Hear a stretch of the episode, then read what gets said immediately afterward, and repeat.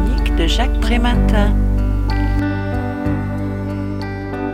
Dans son essai dense et d'une grande richesse conceptuelle intitulé La guerre des civilisations n'aura pas lieu, Raphaël Lioger renvoie dos à dos tous les différentialismes partisans d'un soi-disant choc de civilisation qu'il conteste.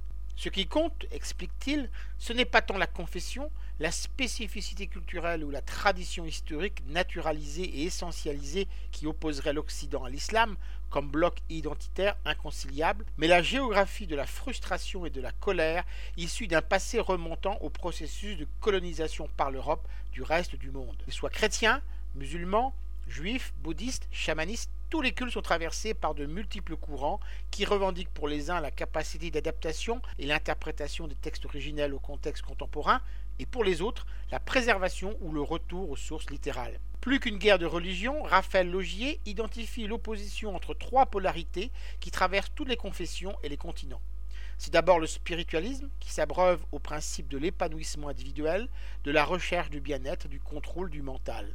Il se réfère au rationalisme propre aux populations détentrices d'un capital global important dans les sociétés industrielles avancées. Vient ensuite le charismatisme qui plonge ses adeptes dans la transe et l'extase, leur offrant de transcender leur souffrance à travers une foi extatique. Il s'adresse à des populations possédant un faible capital global en recherche émotionnelle forte.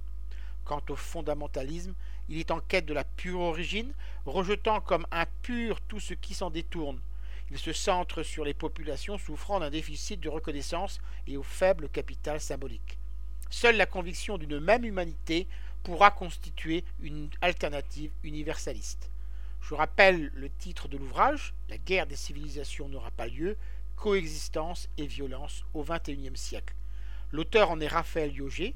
Il a été publié chez CNRS Éditions en 2015 et son livre est vendu au prix de 19 euros. Vous pouvez retrouver le texte de cette critique dans le numéro 1188 de Lien Social. Il est consultable sur le site du journal www.lien-social.com. Je vous dis à très bientôt.